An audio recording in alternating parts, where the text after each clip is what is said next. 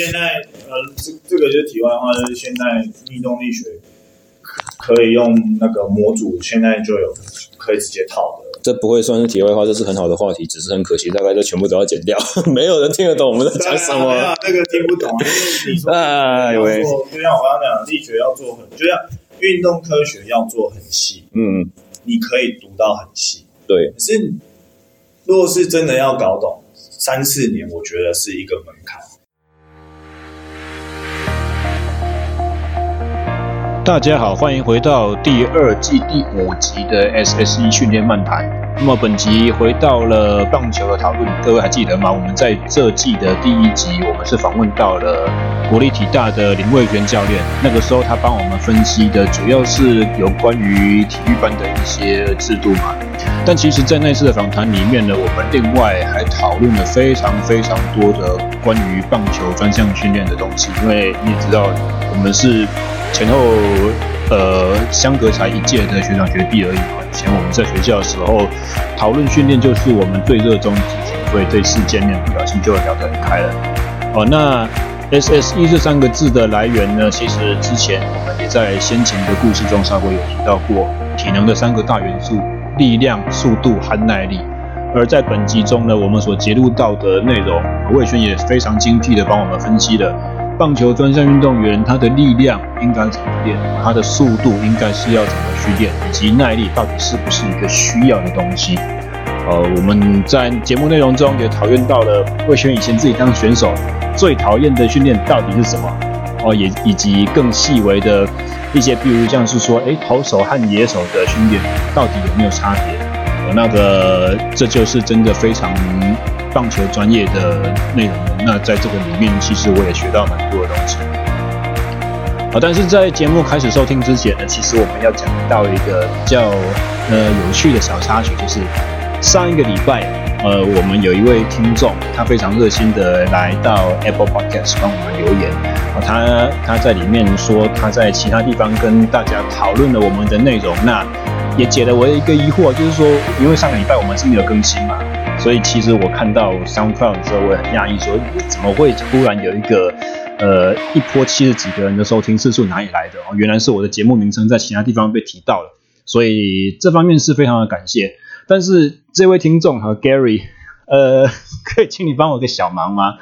因为你在 Apple 里面虽然帮我们说了很多的好话，但是你的评论留到的是一颗星，诶所以这位朋友，呃，虽然我不认识你，我也很感谢你的意见，也帮我带来了很多的收听流量。但是如果你有听到这一段的话，可不可以麻烦帮我回去到那个 Apple Podcast 去修改？因为我的节目 hosting 本身是做在 SoundCloud 上面的，在苹果那边我没办法留言，我没没办法回应你的内容，所以只好在这边直接透过节目来呼吁。哦，以下就是我们这一周一个比较奇怪的小插曲。好，那。接下来话不多说，我们来赶快来先听第一段。魏轩对他以前自己当选手的时候最讨厌的训练到底是什么东西？那我们回回顾到一下你的选手生涯，好，你现在作为教练，你会分配很多不同的训练下去。但是你以前在当选手的时候，你有没有对于这些训练内容有特别的喜好？譬如说今天教练开什么东西，就我就很讨厌他，我就不想做。我们以前当选手最讨厌的还是跑啊，因为跑这件事情就像我们刚刚像加农那部电影，一样绕着台南绕着那个什么台南市跑一圈。其实你你今天跑一定很大量啊，你今天不论是一百啊、两百、四百、一千六啦，或者是跑几公里了，你你当选手其实最讨厌的还是跑。嗯，不过这就是回到那个问题，就是我们从运动科学这个。角度切入，嗯，你回过头来去想，你会觉得你到底需不需要做这些事情啊？我记得你好像有一些帮帮你以前帮我写部落格，然后后来接受一些访问，多多少少都会被谈论到这个问题，一而再再而三的被提起。对一直在提倡这个问题，就是说我我们到底是不是需要跑那么那么久或那么长的距离，或者说第一个现在这个做法在国内还算普遍吗？还算是普遍，还是算蛮普遍，慢慢有在做修正。好，老实说。呃，就我自己开始做体能训练这一块，呃，或者是说去做一些讲习，或者是说看到从过往看每个队的执行方式，有一些些的发现，会发有有发现，其实会去做一些修正，有改变的迹象，对，有一点点。那刚刚讲的是这种好几公里，或者说四百、两百、一千六这种长度。呃，如果撇开这种很艰困，然后很让人讨厌的训练不谈，除了冲刺以外，你会不会觉得说一些其他的，就是很低强度的这种基础耐力，对球员来讲是需要的？棒球来说，当然也是需要，因为为什么会需要？那如果需要的话，你会给他们怎么做？这就是常常教练会问我的问题，因为毕竟我们是在国立体育大学，所以我们在于耐力的介入，我们还是必须要去做，我们说测试嘛。嗯，去设定它的强度，这是我这确实也是我的做法，因为我们不论在研究所学到的这些，我们说耐力的设定，那你要怎么样告知选手你今天要跑多少？嗯，速度啊，时时间上啊，速度上的设定要怎么样设定，其实都会告知选手。所以棒球选手他的耐力需求会是什么？然后怎么样的训练才对他来讲是够，但是又不会把球员累到？我的做法就是以球队来讲的话，然后我们一周有两次晨操。其实晨操的那个时间点，你就是必须要去执行某些训某个训练。嗯，那那时候就是介入慢跑的最好时间点。就一周我是介入两次，所以就只有一周两次。我我我的做法是这样，一周两次。所以晨操总时间多少？一个小时吗？就二十分钟，二十分钟而已。然后就二十分钟，二十分钟的慢跑。包含任何的热身什么之类这些东西没有，就是其实因为慢跑强度低，所以没有特别热身。热身，OK OK。那你后后面要收操当然是没问题。一周两次的二十分钟，你认为是非常足够的？就维持运动呃运就维持棒球选手的基础基础耐力的话，我觉得就是不会再多花太多的时间。嗯，因为他的专项其实。比我们想象中还要花更多的时间。嗯嗯嗯，选手其实有时候不只是在技术上的疲劳，他在精神上其实，刚刚刚讲，可能他训练很讨厌这个东西，可能没事，但是他可能站在那边，对，两个一两个小时，真的对。因为光是一个手背，可能你没有球，或者是搭配合上我们说团队练习的时候，对，你不可能一直轮到你。你要对对对对对，就轮流你，那你轮到你的那当下，你确实是在做技术训练，只是那个当下可能总总时间不到五分钟。嗯，好比说你挥了一个球打出去，嗯，那你的那个挥击可能只有几秒而已。对，那你跑的垒可能上去哦，好比说做一些技战术配合，跑个垒结束再回来打，嗯，或是在旁边打击训练。所以其实棒球选手比较特别的地方是，它的总时间也是。相对来讲，那种疲劳感是不一定是活动的疲劳感，是而且不容易把这些东西去浓缩到一个我们所谓的时间很有效率的训练里面。对，所以又又又又再把这个问题拉回来，是说我我我一个周晨操两次的慢跑，嗯，可是下午这些专项训练的结束之后，我我我觉得就不要再放慢跑，因为选手说真的，他已经不论是技术的累，或者是精神上的累。嗯我我我们就直接切肌力体能，嗯嗯，就肌力的这一块，体能当然也是会有，只是就是去评断说，假设今天的呃肌力结束的隔一天，我就会再花一些时间在上。所以我们会做到，譬如说三十秒或者是两分钟上下这种非常高强度的间歇性质的耐力训练吗？我会这样做，当然我我的间歇的训练上，呃。以以肌以肌力来讲是一三五，嗯，那那个刚刚说间歇的话，我是排在二四二四。你今天不论是我在上面做间歇的冲刺，嗯嗯嗯，或你说球场的，我对球场的间歇，嗯、或者是呃斜坡跑上斜、嗯、呃上坡跑，我通常都是以间歇的方式在训练棒球选手。上坡跑大概一段多长？然后跑单趟？几秒钟的时间，一趟呃长度，我我这样看起来大概三秒，就是斜坡在三四秒就就会结束了。然后呃距离其实不远，嗯哼，因为大概十五公尺，斜坡跑十五公尺。这样对于其实蛮多就是人的概念可能会觉得他们脑袋快要炸掉，怎么可能只有三四秒的训练就结束了？这样这这到底够吗？选手都还没累，就回到能量系统，或者说学学历来讲，我还是回到生理的角度来看，棒球运动还是比较倾向短时间高强度的这个这个能量出发点。嗯，所以我自己在做训练上来讲，其实就是从呃我们说 ATP 这一段，跟最后有氧的恢复这一段去做训练上的介入。那中间的这一段。我们常常接触到的，我们常常在谈论到的这个问题，就是，呃，我们说乳酸系统到底需不需要在棒球选手身上去做训练？嗯，我自己本身是没有这样子做。嗯，对，那因为在棒球场上最长时间的快速移动大概会是几秒，譬如说外野手要去跑一接一个。快穿越全野打墙的学理上球棒球学理上呃外野移防最多是十三公尺，所以嗯，那如果是譬如说我一个也呃一个打者打击出去之后，他很有野心，他看这个这一颗球有机会成为全垒打，他一口气冲到三垒，然后想要冲本垒。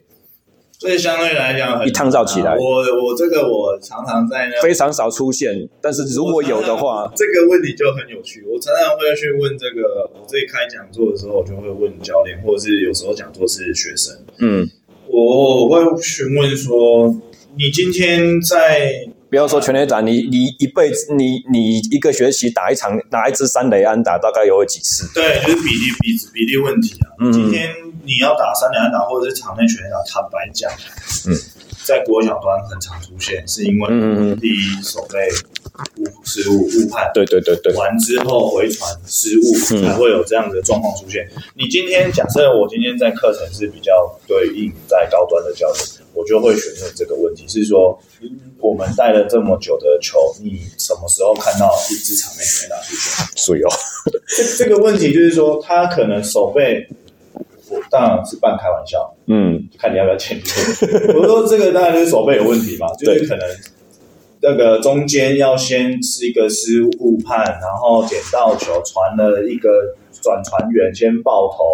没接到球，又去捡球，再用第二个接到球传回本垒之后又爆头，才会产生这样子的状况出现。嗯，所以回推来探讨这个问题是说，我们我们要去训练那个能量的目的是什么？他在棒球场上。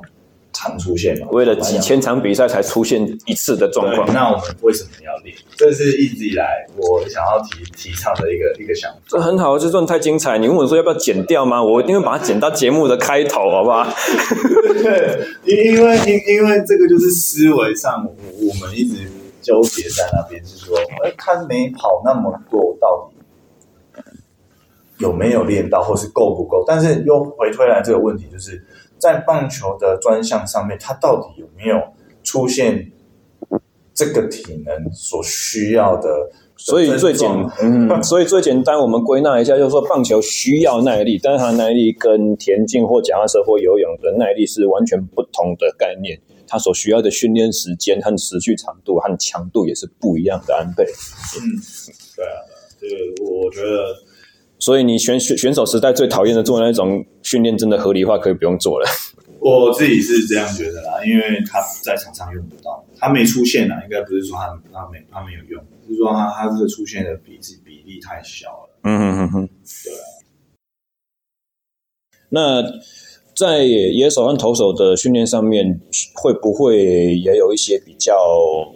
明显的分别，因为感觉好像野手他只要是先发的话，他的比赛是全场比赛都会有很多的活动在，但投手就有点不太一样，包含他的身份，他是有没有轮值去先发的投手，他是中继或后援，像中继或后援的投手，是否他就是随时要把自己准备在一个相对好的状态，但是他对自己什么时候上场又不是很笃定，所以他在训练的。强度或量的上面，是不是就会跟，譬如说先发投手不一样，或者说野手不一样？有没有这样子的差别？嗯，第一是说投野的话，我我自己本身投野的做法会有一些些不同。嗯，因为你在国体是负责全队的体能训练嘛，对，投手、野手都有。那怎么样子的不同？呃，我说所谓的不同，当然是在比较。这个部分不会讲太太太专，没关系，太专的话可以卡掉。不是因为因为因为你说头野真的训练方向方针不同吗？其实大方向是相同。嗯，所谓不同的地方是在于他进入专项到比赛期的这个这个阶段会开始做一些转换，因为你一开始不论你现在要做呃耐力的训练或者是肌肥大训练，其实它的做法嗯不会偏差太大，它就是一个。间歇性质的球类型的运动，非循环性的运动。到了它开始进入我们说最大或爆发这个转换期的这两个阶段，它开始是专项，因为最大记忆期它开始是专项期。嗯，不论是专项的能力上面，或者是在呃体能介入上，就会开始做一些呃差异性的差异性的分类。嗯，那更何况是说到了我们比赛期的这个爆发期的这个训训练时间点上。就又更加明显。你所谓的差别是以动作的方向上吗？动作方向上会不太一样。嗯，说以呃投手来讲，我自己本身在他们的最后末段的专项介入，就是说最后比赛的这个快速力量这个转换上，我会很在意上肢的这个加速的这个问题。嗯，因为他本身就必须是靠投球做吃饭嘛。嗯，那野手，我们说野手，他当然是以打击为为他吃饭工具，所以他在旋转上最后那一段，我们说快速力量，或者是说我们所谓比赛期这一段，嗯，他的旋转是我我会比较在意的部分，因为一个一个一个选手他不可能全部都练。嗯，当然我不是说野手就不不需要投球，他也需要投球。要，对，但是。你随便拿一个野手拿拿来比较低层级的比赛去叫他当投手，他的球速和控球也是。当然啊，那你说投手就不需要躯干旋转吗？他也必须要躯干旋转，尤其是一些比较侧投的下身下身。对啊，所以真的有不同吗？其实没有，但是有没有分的，有没有要切开来去去做训练？其实我我我会这样解释，就是上上手的多，嗯，或者是说躯干我们说 rotation 的多，一个侧旋，一个正面向下压的这种动作。对。所以真的要很细谈到专项上不同，确实会分开来这样子。那譬如说，我们举例，我们会觉得说野手会需要做很多防守的动作，所以他需要大量的跑动。你会不会因此就让野手做冲刺跑或速度变换跑比较多，而让投手不太去做跑？我自己对于冲刺这个概念，其实我自己提倡，啊、呃。在棒球这个环节，我一直不断在提倡要做冲刺这件事情，必须要做基础的速度训练，包含投手都要，投也都是一样，因为不论从能量系统来再去看这个问题，或者是从呃力学的机制，我们说加速度的这这个专项角度这个方向来去思考的话，其实投也都是一样，必须要做冲刺训练。所以可能只是说在综合技术练习上面不会让投手去冲垒包而已，但是你如果说定点跑或者是转身起跑这些，是所有球员一视同仁都会做的。以基本上我还是以线性加速为主。线性加速，因为你说转转换方向，我的我的想法是这样：转换方向这件事情，其实，在棒球场上它并不会出现那么多，很少都。就是，除非就是说两个垒包中间在夹杀的时候跑来跑去这样。对对对，因为你说野手他今天球打来，其实非常的快，他可能、嗯、呃击到球到他反应去接到那一颗球，他左右位移，他其实转换方向，坦白讲，你说有没有转换？原地一两步而已，只有一次就就要必须做传球，他不是。嗯不断去做，而且不是从高速到刹车，然后再转向，所以他可能接到马上就要去做投球的动作。他是一个，你说是不是像我们从体能角度去思考说，说我们先做一个离心之后再做一个加速？我觉得相对来讲，不是说没有，而是说他有可能球来了之后，他是顺势的就往那个一垒方向去前进。好比说，因为你不可能完全停止接到球，嗯、又再做重新做一个。加速，所以比较像是协调自然反射做出来的一些动作，而不是会用比较正规，譬如说敏捷训练去把它规范成你是用某一种技术去做减速转身这样子，不会放到那么细。对，因为技术层面相对，我会觉得我同，技术层面来讲，特性不同。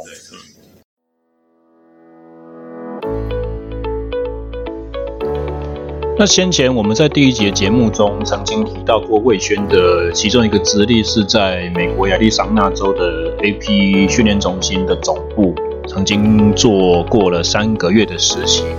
那记得当年他刚回国的时候，我们曾经讨论过他在那边学的东西。我记得一件很深刻的事情，就是说魏轩那个时候告诉我说，其实美国人用的方法也没有比较了不起，跟我们自己在国内会的东西也都一样。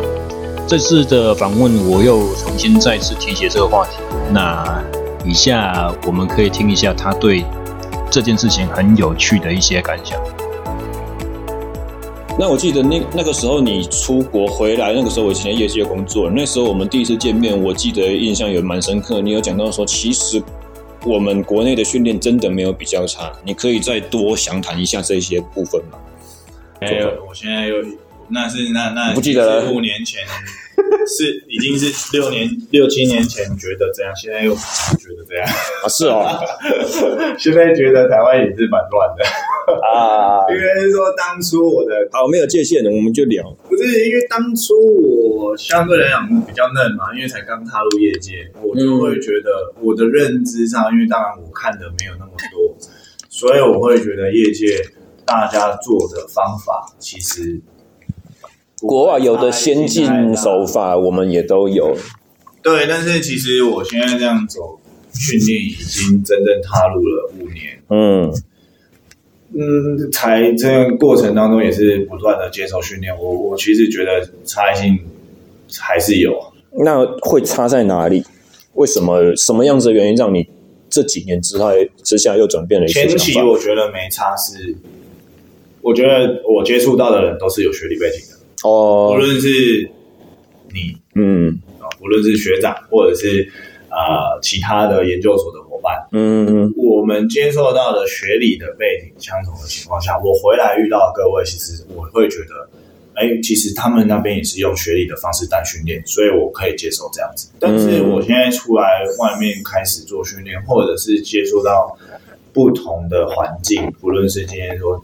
我不是要批判哦，会 不会？没关系，我可以剪接。我节我节目的成品会先给你完整听过一次，你觉得同意了，我才会上稿。不是我我的意思，我的概念是说，这五年间我也接触到很多不同的训练，跟很多不同的教练或不同的环境，但是在这个不同的思维下，我会发现其实有一些很大的落差还是存在，所以我才会说我那时候会。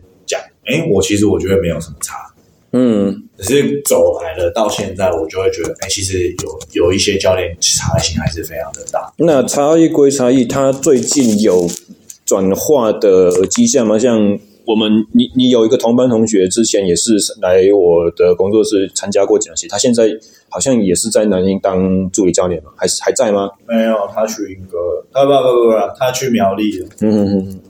呃，应该是这样说，他本身就是一个专项技术教练，嗯、所以说，呃，体能的概念上，就是说肌力体能的概念上面，训练上面，他也只能，呃，片面上的设定可以比较明确，他没有办法相对来讲很深入的说，哎，因为不是在他的职责里面可以掌控。那个第一是相对来讲，我觉得肌力体能的的专业的的细微太多了，嗯，就是说他所要涵盖的。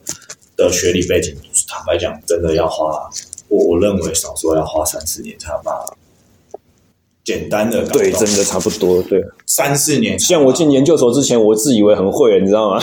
对，就是这种概念，就是 第一堂课上完才知道，说我就完全什么都什么都不会，全部都是错的。就是学理的概念，而且我觉得学理的概念，不论你说生理，我们只谈基于体能的话。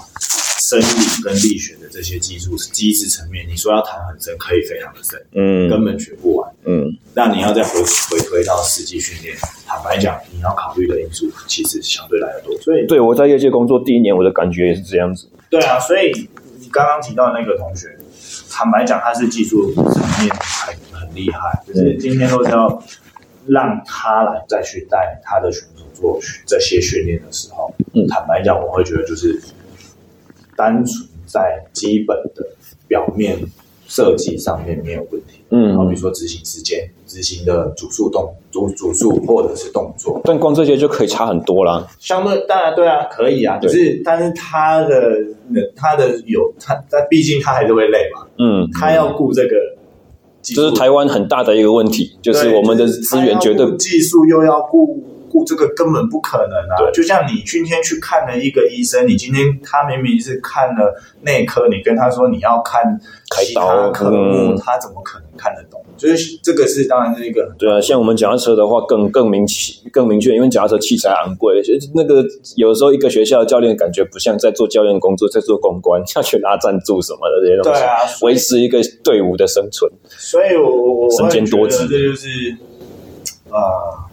这个就是变成一个很大的的的问题，就是说，什么叫专业嘛？嗯，就是那你今天若是真的要谈专业，真的会可以谈得很细啊。嗯、就像有有有选手也会问我说，他跟我远距教学，最近发生一个事情，就是他用文字问我一个选手，嗯，是非常厉害的选手，那他用文字询问我什么样子的动作。可不可以做，或者是说这个动作是属于什么类型？嗯、是属于稳定还是呃，他的他询问的动作就是就是 one leg RDL。嗯，他询问我是稳定呢还是核心介入？我说光是稳定或者是核心介入这两个概念就非常的广泛。它可能是同一件事情，也可能是不同的做法。就我们的角度，我们是这样想，而且你还没有实际看到这个人怎么做的。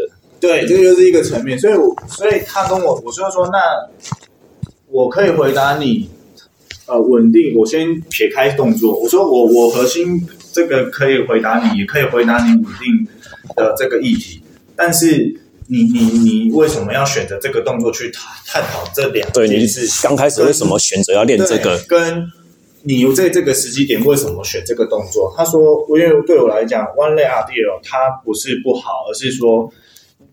就我的设定来讲，它会是比较在后期，也就是嗯，必须要更多的专项的时候会去介入的。嗯、但是它现在又不是在，因为毕竟现在小联盟因为疫情的关系，嗯，所以他现在比赛重新打掉。坦白讲，他现在又是一个我是用 off season 的一个时间，对，就是训练状况很混沌不明，就是一般能力要去把它维持好的时候。对，那。我又觉得这时候他不一就不会就我自己的设定，我又不会把单脚把猎人放在这个时间点，更不见得会去谈论说他需要有什么样子的训练任务或角色。我刚刚会讲到这边的点，是因为说，就像刚刚前面讲的，你你今天学理背景确实必须要达到一定的水平。之后你才会知道要怎么样去操作，因为这个选手才会知道要问我们现在在问的这些问题，问这个选手的问题。因为选手跟我说他想要知道所谓训练学是什么，嗯、他说训练学真的真的要花三四年我才真的能够理解，甚至说你要更深入的去了解力学机制怎么走，因为我本身是，嗯、哦，我们都是，好吧，我们本身都是走运动生物力学，对，我光设定一个动作，我就会去考虑到它的。投球的运动生物力学，不论是从地面反作用力所发生的事情，你在关节角度上需要做哪一些动作修正，会影响到你的运动表现。这就是你说论的内容吗？对，嗯、这个东西其实也是思考在你这个训练为什么要改善什么样子的目的嘛？你想要改善的这个这、嗯、这个症状，这个特征。才会去设定这个训练啊。所以那你博士的题目也是延续这个话题嘛？地面反作用力对于投球的。我是很想做地面反作用力啊，但是地面反作用力这个这个主题被做多了。呃，没有，它的量不大，但是地面反作用力可以做的层面相对来讲没那么多。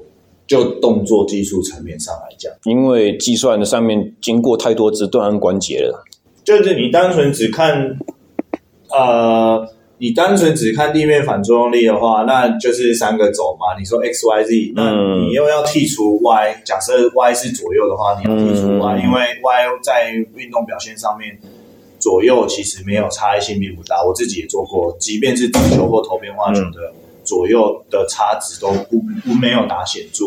那 Z 值，那就是垂直面跟投球方向面的这个两个机制面上，你可以探讨的东西，相对来讲就会被压缩到很多。所以从力学的角度，地面反作用力来讲，呃。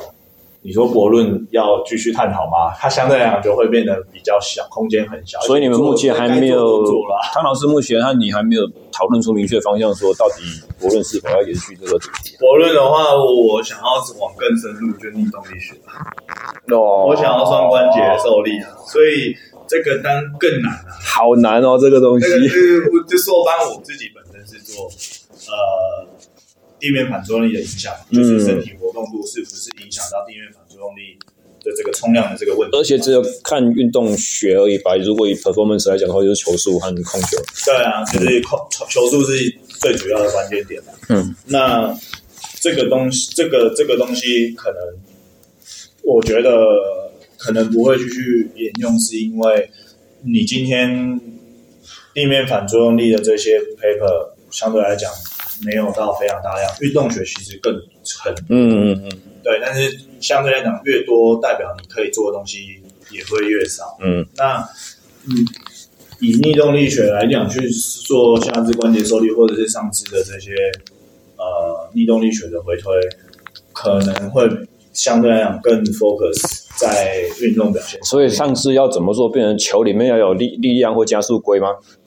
你可以用球速回推回来。哦，可以。对啊，那球速回推，球的重量和加速度就可以回推，在手上是多大的力量？对啊，蛮聪明的。回推到前关节就就就是一个方法。可是我计算那个误差也会非常非常大。所以现在呃，这这个就是题外话，就是现在逆动力学可以用那个模组，现在就有可以直接套的。这不会算是题外话，这是很好的话题，只是很可惜，大概就全部都要剪掉，没有人听得懂我们在讲什么。那个听不懂，啊，有就像我刚刚讲，力学要做很，就像运动科学要做很细，嗯，你可以读到很细，对。可是，如果是真的要搞懂，三四年，我觉得是一个门槛。嗯，三四年过后，就是开始会针对这种很细微，什么 X Y Z 的 Z 值垂直方向面的，呃。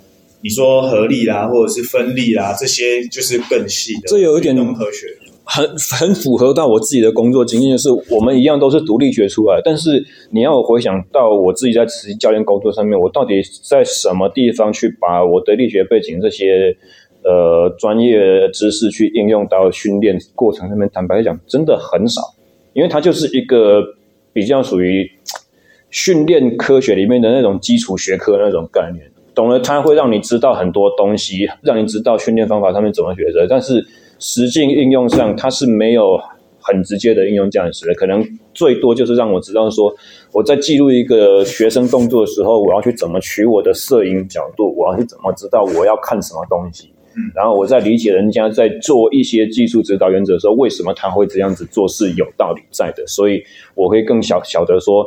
什么时候要符合这些书本上讲的道理？那什么时候我可以容许我有一些例外？嗯，对，就是概念上会比较更更去思思考方向会比较更仔细，但是不会像是说哦，我在分析的时候，我会告诉我学生，你这你这个关节现在是什么力往哪个方向去这样子？没有了，没有。所以，我如果是又回推到第一线指导上去，就是说他并不会想要知道你后面背景理论到底是什么。嗯嗯嗯，但是。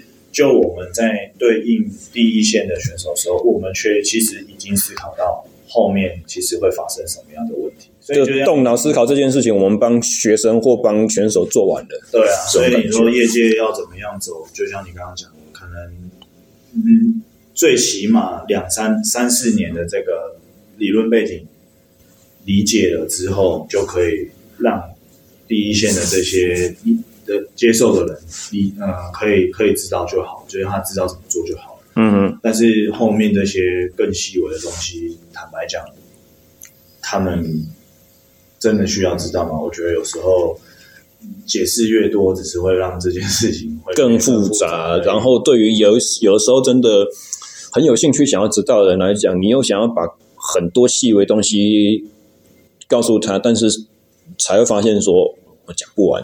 对啊，太多想要讲究，你讲太少就没有事情的全面，你讲多了又没有办法吸收理解。所以我觉得我会回到刚刚讲的那个选手问我问题，说这个 One Leg RDL 是这个层面这个核心的还是稳定的？这个问题我跟他回答说，你的这个太开放了，这个没办法回答。就像刚刚讲，可是换个一点点，嗯，又觉得不足。你要讲很多，又会觉得他没有办法理解，因为太、嗯、太广泛了。但是换一个请教对象来讲的话，假设今天如果他问我，我反而会鼓励他在这个时期做，因为我的想法是有点像，哦，现在就是一样嘛，就是我的预期其实很不明确，所以我就把现在这个期间当做一个很广泛的 General Preparation Phase（GPP） 嘛，就一般准备期。嗯、那如果是一般准备期的话，其实我可以去。找寻一些基本动作上面的弱点，然后譬如说稳定性不足或什么这些比较潜在对他的运动能力来讲是有影响度的，但是他要改正要花相对长的时间，靠近比赛时候缓不积极，那我就会提早拿出来练。我可以我可以理解刚刚上一段的说法，但我我的思维是，我的另外一个思维是因为我我因为他是一个很好的选手。嗯，那他没有那么多的时间可以浪费在嗯做尝试这件事情，对对对，所以是我去考虑的点。嗯，不是不鼓励他，哦，他问我问题，我我当然真的非常的开心。是啊，一定是啊，我每次遇到愿意问的或愿意想的，就哇，他是一个非常顶尖的选手，他是有机会继续往上走的选手。嗯，但是。这件事情是不是必须要去 try，或者是去尝试？要花多少时间尝试？我会觉得比较可惜，是因为你今天就是说像我们，或者是呃遇到呃可能比较新人的，好比说接刚接触的这种国小、国中、高中这种的，他可能慢慢可以养成的阶段的，那我当然觉得没关系。可是遇到这种顶尖选手，我我就会觉得不能浪费时间，因为运动选手他的年纪一直在走，嗯，今天浪费时间的情况下，就等同于浪费你自己的运动生涯。或者是另外一个角度来讲，如果今天他是在你面前，这件事要好解决嘛，你直接做两下给我看，我们直接就很快速的就去把你的疑惑或者是你的需求解决掉了。对啊，这个当然，当然他的想法是说他想要自己看训练组。嗯，那就绕太远了。对，所以我 真的这样讲，就是因为难怪你会说浪费时间。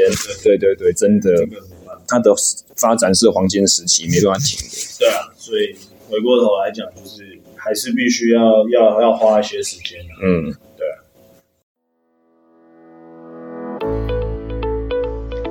先前在第三集的节目当中，嘉华教练以一位呃在民间业界。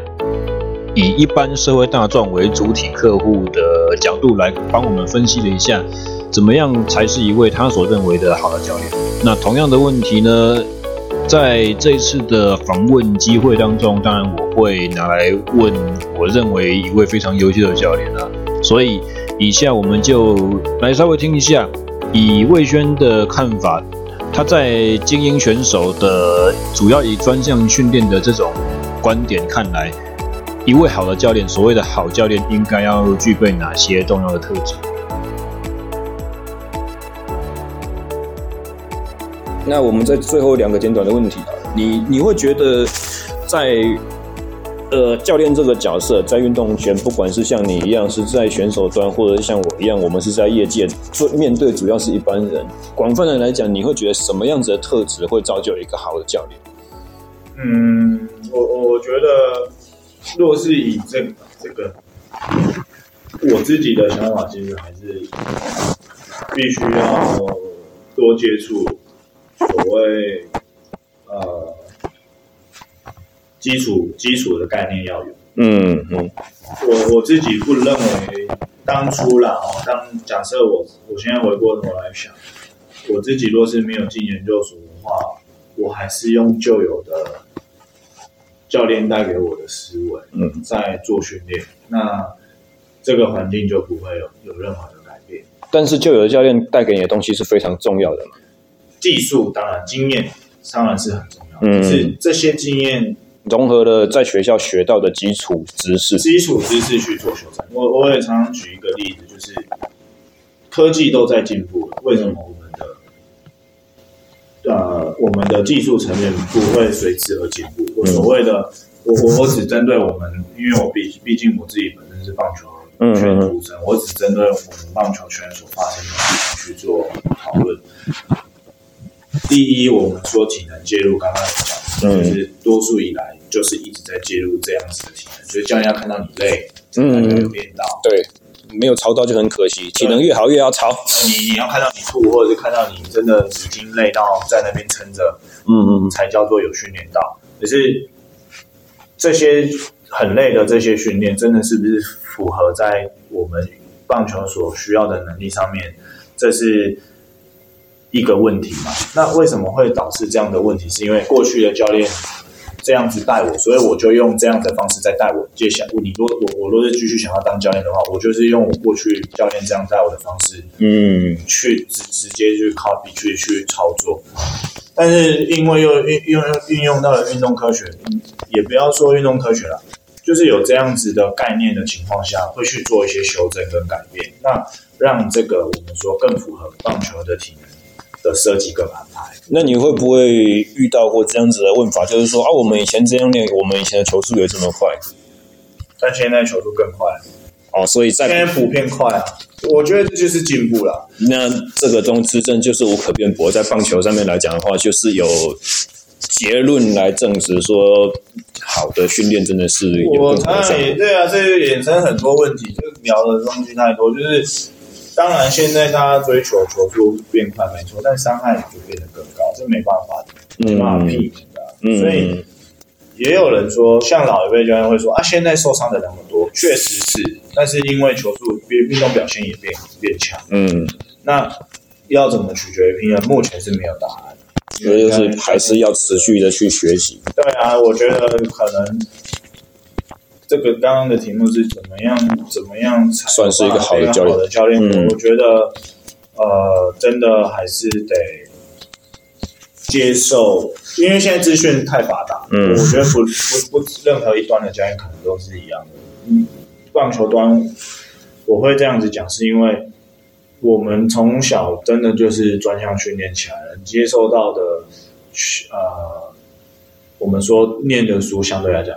没有那么多的情况之下，嗯、要接收到这样的讯息的难度相对来讲也会变得更高。嗯，那这时候就会有很大的问题是说，我们要怎么样去更新我们的训练？嗯嗯嗯，能不能只等待别人的新的东西出来，我们才有办法接？甚至是光是在接受知识上面，在判断这个知识是否正确或是否适合我用这件事情上面就已经。有一定的难度对，对啊，这就是一个非常重大的关键，所以我觉得还是要学习，不断的去，不断的去尝试，呃，接受新的新新的新的知识，嗯，但是还必须要有批判的批判的能力，不是说哦一个东西来我就觉得哦它是对的，它是好的，嗯，就去去去去应用，而是说呃有一点理论背景，嗯，这边题外话就是说。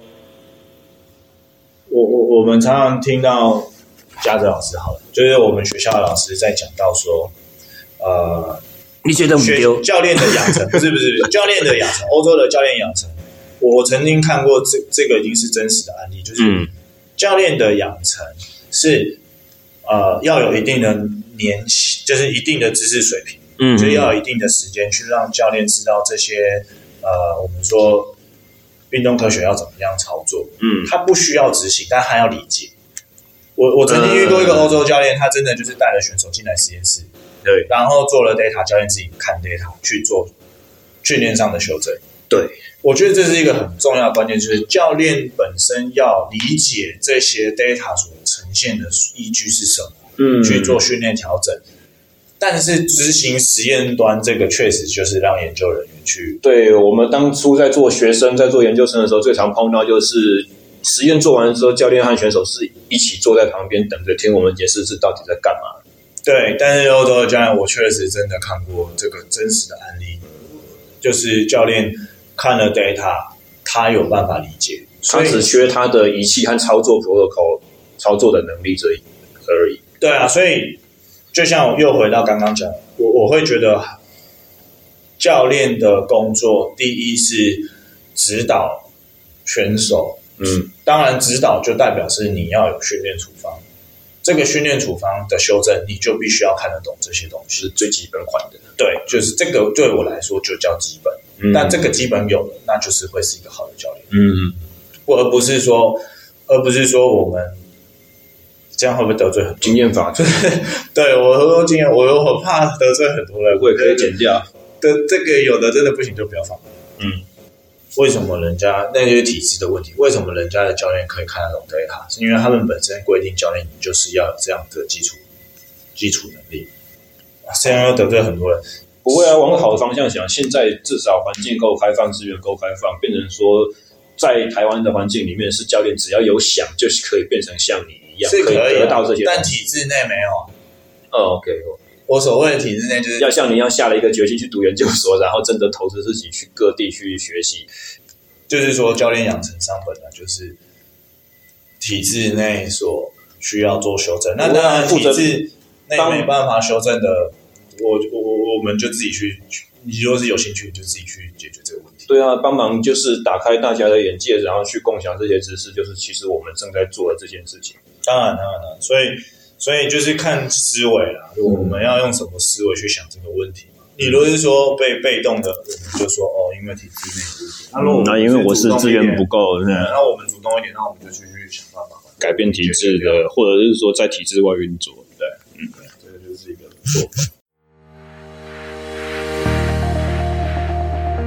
以上就是本集节目的全部内容，希望大家喜欢。那么一样，呃，这集的音质，如果大家在收听的时候听见好像有很多杂音，那是因为我们当初在收音的时候麦克风故障，所以真的抢救得很辛苦，但是成效相当有限，还是在这边跟大家说声抱歉。我们从听众这边收集到的题材也越来越多了哈，大家开始会在脸书或者是 IG 或者是透过私讯来跟我们留言。那当然，这一方面我是非常的开心。不过有一些内容呢，可能我不会立刻的在往后的集数里面马上就说到，因为当然我不是无所不知的，有些题材不是我的专业范围适合讲的东西。那么有些题目我有一些基本的概念，但是要把它做成一份好的节目的话呢，也是需要做一些功课，做一些准备。所以如果没有马上使用到的话，不要担心，我们在未来一定会把它 cover 到里面。呃，反正这个是第二季，我们接下来还会有第三季、第四季。欢迎在 SoundCloud、Apple Podcast 或者是 Google Podcast 打下“训练漫谈”四个字，就可以搜寻到我的节目名称。记得按下订阅，这样子就不会错过任何新的集数，同时也可以收听之前所有先前的节目。你们的订阅、评价、互动也会帮助 Podcast 的排名更加往前提升，借此也能够帮助好的内容、好的资讯可以被更多的人知道。当然，如果各位愿意动动你的手指头，帮我分享一下你最喜欢的节目集数的话，那就再好也不过了。以上，我们下周再见，拜拜。